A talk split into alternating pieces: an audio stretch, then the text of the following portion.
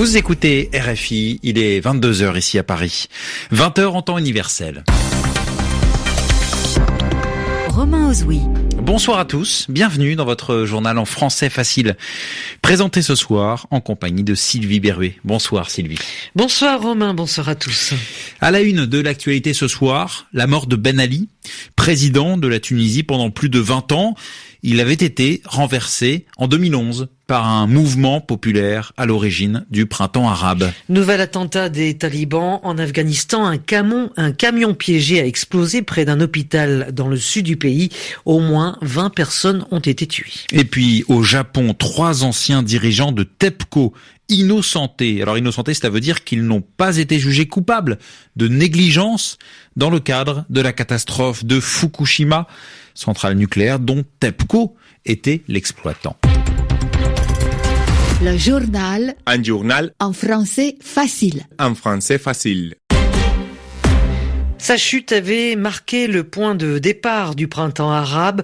Ben Ali est mort à l'âge de 83 ans. Oui, pendant 23 ans, il a été président de la Tunisie, à la tête d'un pouvoir jugé répressif jusqu'en janvier 2011, quand un vaste mouvement populaire l'a renversé. Le 14 janvier 2011, Ben Ali fuyait vers Jeddah, en Arabie Saoudite, où il est donc décédé et où il aura vécu en exil avec sa famille les dernières années de sa vie. Retour sur sa carrière, Léonard Vincent. Dès l'âge de 20 ans, le jeune Zine El Abidine Ben Ali fait le choix de l'ordre. Après l'indépendance, il est d'abord de la promotion Bourguiba à la prestigieuse école militaire de Saint-Cyr. Aux États-Unis, les années suivantes, il se perfectionne dans le renseignement et dans la défense aérienne et obtient même un diplôme d'ingénieur en électronique.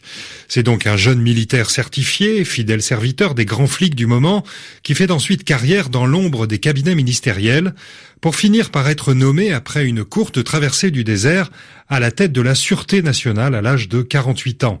C'est le tremplin de son ascension politique jusqu'au poste de Premier ministre, un poste depuis lequel il écarte définitivement le vieux président Bourguiba hors de la scène en 1987.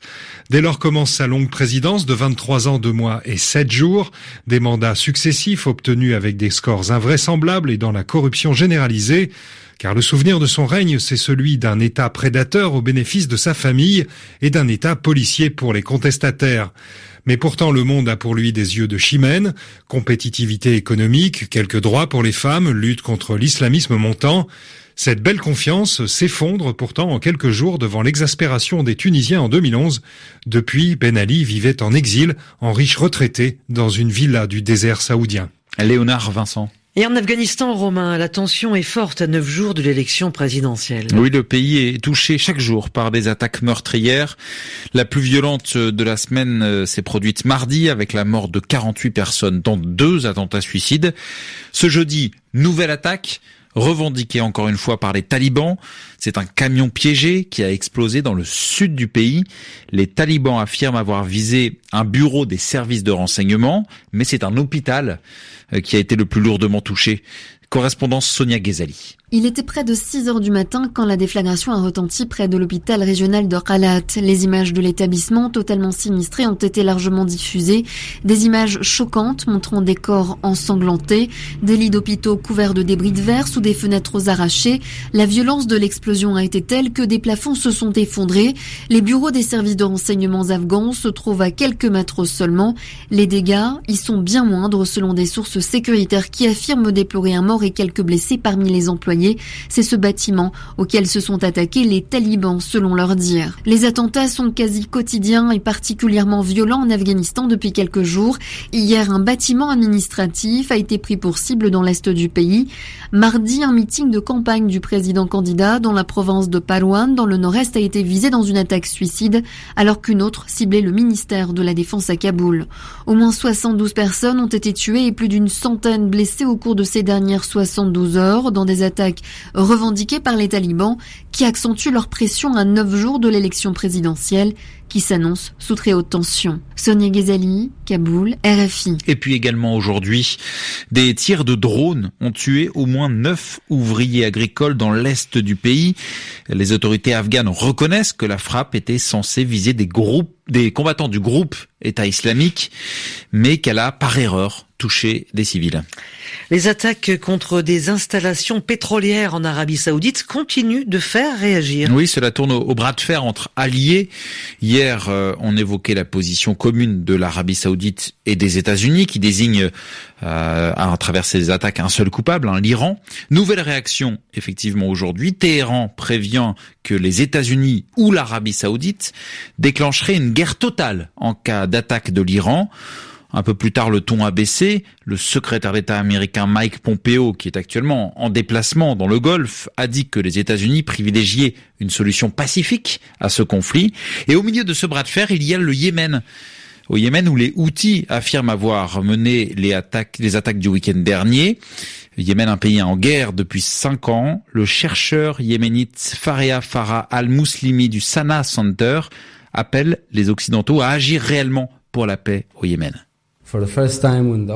Lorsque l'attaque contre les installations pétrolières est survenue le week-end dernier, les Occidentaux ont commencé à ressentir l'impact de la guerre au Yémen pour la première fois. Voilà longtemps que vous assistez à un bain de sang, mais ça, ce n'est pas grave, vous y êtes habitué. La hausse des prix du pétrole, ça, ça vous rend fou.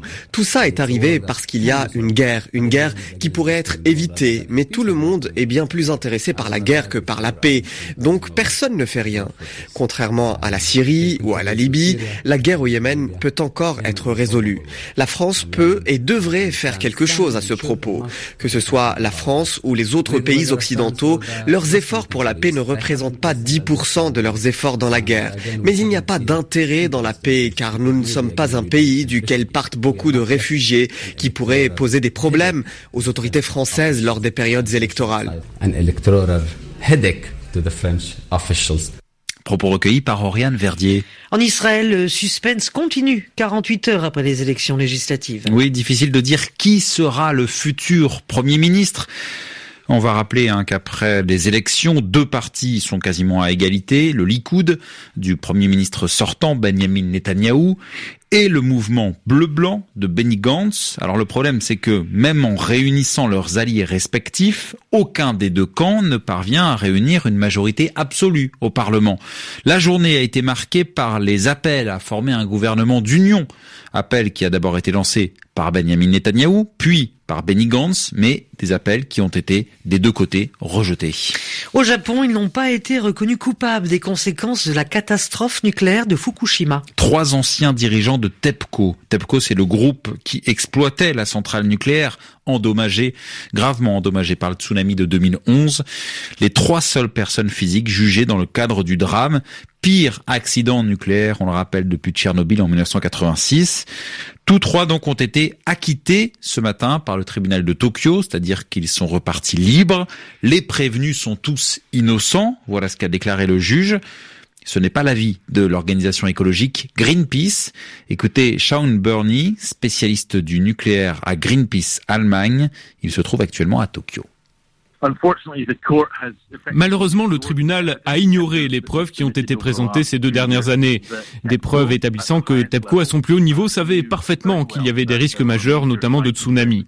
Ce qui nécessitait des mesures urgentes avant mars 2011, ce qui impliquait la construction d'un mur supplémentaire face à la mer, ainsi que le renforcement du système électrique de secours, qui était trop fragile. Rien n'a été fait, ni par TEPCO, ni par les autorités. Le management a ignoré, repoussé les mesures à prendre essentiellement parce qu'ils étaient en difficulté financière, parce que des réacteurs avaient déjà été fermés suite à un tremblement de terre en 2007.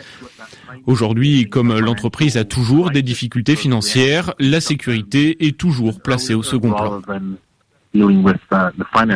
Sean Burney, spécialiste du nucléaire à Greenpeace Allemagne, propos recueillis par la rédaction hispanophone de RFI. Et on va terminer, terminer avec le football et les débuts de la Ligue Europa ce soir. Oui, c'est la petite Coupe d'Europe hein, en comparaison à la Ligue des Champions. Alors Rennes, ce soir, a fait match nul contre le Celtic Glasgow, un partout. Actuellement, Saint-Etienne reçoit les Belges de la Gantoise. Et pour le moment, euh, il y a... Euh, deux buts à zéro pour euh, les Belges de la Gantoise. Voilà, ainsi s'achève ce journal en français facile. Merci Sylvie Berruet. Merci à vous Romain. Et merci à Claude Battista à la réalisation de ce journal en français facile.